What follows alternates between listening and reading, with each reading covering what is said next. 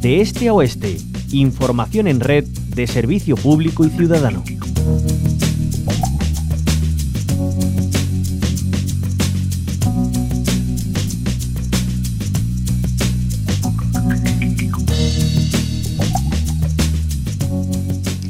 Continúa la huelga en el servicio 112 Andalucía. La plantilla de emergencias 112 de Andalucía afronta desde este pasado sábado la huelga convocada ante lo que consideran una situación de discriminación por tipos de contrato o centros de trabajo, entre otras reivindicaciones. Una movilización que secundan los trabajadores subcontratados por la empresa Serveo. Según denuncia el sindicato CGT, en los años 2020 y 2021 no han tenido ninguna subida salarial, pese al brutal encarecimiento de los servicios básicos y productos de primera necesidad. La huelga se ha convocado en días y horas alternos hasta el próximo 8 de enero. Vamos a conocer el trasfondo de esta huelga. Para ello nos acompaña Miguel Montenegro, secretario general de CGT en Andalucía. Miguel Montenegro, muy buenas tardes, bienvenido. Buenas tardes, gracias. Nada, gracias a usted por acompañarnos. Decimos, hoy, 27 de diciembre, continúa esta huelga. ¿Cuál es el objetivo? Bueno, pues efectivamente hoy es el cuarto día de huelga consecutiva. En concreto, hoy son paros entre las 11 de la mañana las 3 de la tarde y las 20 de 20 horas y las 23 horas y el objetivo bueno pues no es ni más ni menos que eh, en principio que se cumpla el pliego de condiciones el pliego de prescripciones técnicas que Cerveo eh, firmó con la Junta de Andalucía para el servicio de emergencia 112 algo que no se está haciendo y que la Junta es perfectamente conocedora pero está siendo además cómplice de estos incumplimientos que, como decías en, la antesala, pues está suponiendo incluso pues discriminaciones desfavorables entre personas por en función del tipo de contrato que tengan, pero además eh, también por el, sitio donde prestan trabajo, la provincia donde prestan trabajo. No cobra igual un trabajador o trabajadora en Almería que lo hace en Cádiz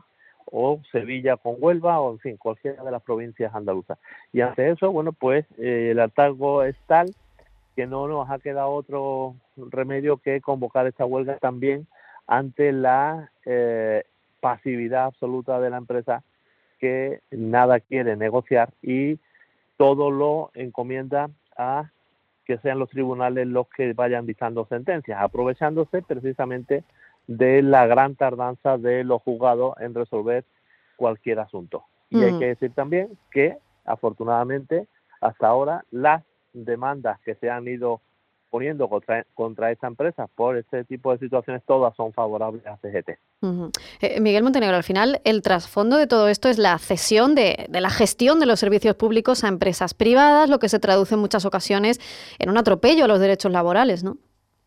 Sí, desde luego ese es el trasfondo. Eh, servicios que deben ser gestionados directamente de lo público se han puesto en manos de empresas que no tienen ningún tipo de escrúpulo y que en este caso, en el de las emergencias, por ejemplo, se están lucrando con las emergencias, con las urgencias de los ciudadanos y ciudadanas andaluzas y andaluces y eh, bueno pues mm, está haciendo que se tengan pingües beneficios ya digo a costa de las necesidades de la población a la vez que por otra parte se explota a los propios trabajadores y, trabajadoras. Digo se explota y lo digo literalmente, puesto que las condiciones que, se mantienen pues son, la verdad, eh, paupérrimas y eh, bueno, pues incluso con esa diferenciación en función del tipo de contrato o lugar donde trabajen. ¿no? ¿Qué situaciones están padeciendo las plantillas, Miguel Montenegro, en ese sentido? Bueno, pues como decía, eh, las personas que tienen contrato temporal tienen que hacer un cómputo de jornada anual superior al que tienen el personal indefinido. También tienen unas retribuciones eh, distintas y eso a la vez, si trabaja en Jaén, es distinto a si trabaja en Huelva. Eh, en cuanto a las retribuciones e incluso condiciones laborales y de jornada.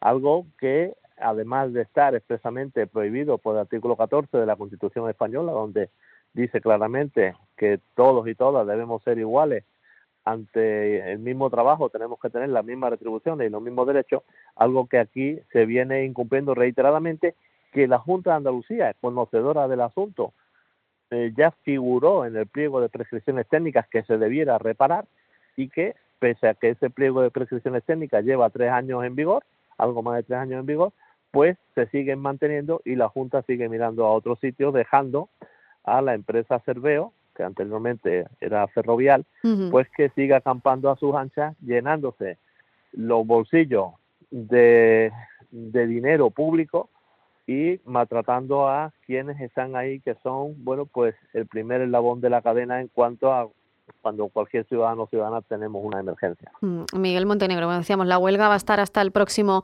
8 de enero y claro, la ciudadanía se preguntará, hay unos servicios mínimos, ahí también hay conflicto, ¿no?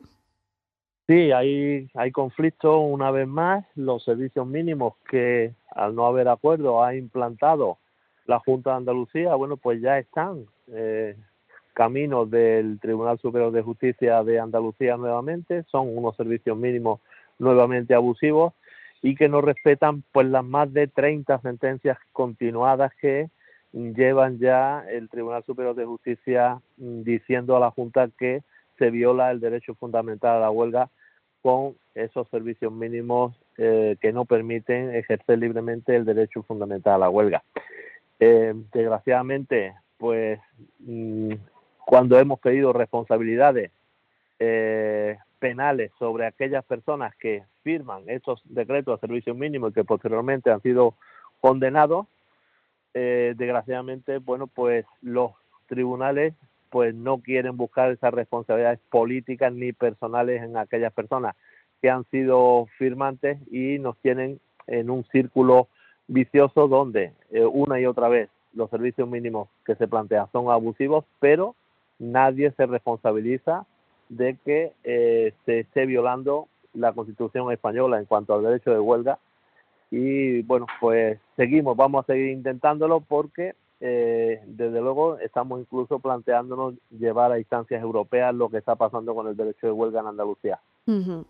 Pues esta huelga en el Servicio de Emergencias 112 Andalucía se está desarrollando desde el sábado, continuará hasta el próximo 8 de enero en días y horas alternos, algunas jornadas completas y otros eh, paros parciales para bueno, pues reivindicar esas eh, mejoras en, los, las condiciones laborales de la, de la plantilla y que se acabe pues esa discriminación por tipos de contrato o centros de trabajo, una movilización eh, convocada por el sindicato CGT, su secretario general en Andalucía, que nos ha atendido en estos minutos, Miguel Montenegro. Muchísimas gracias por habernos acompañado. Gracias a ustedes. Felices fiestas. Igualmente.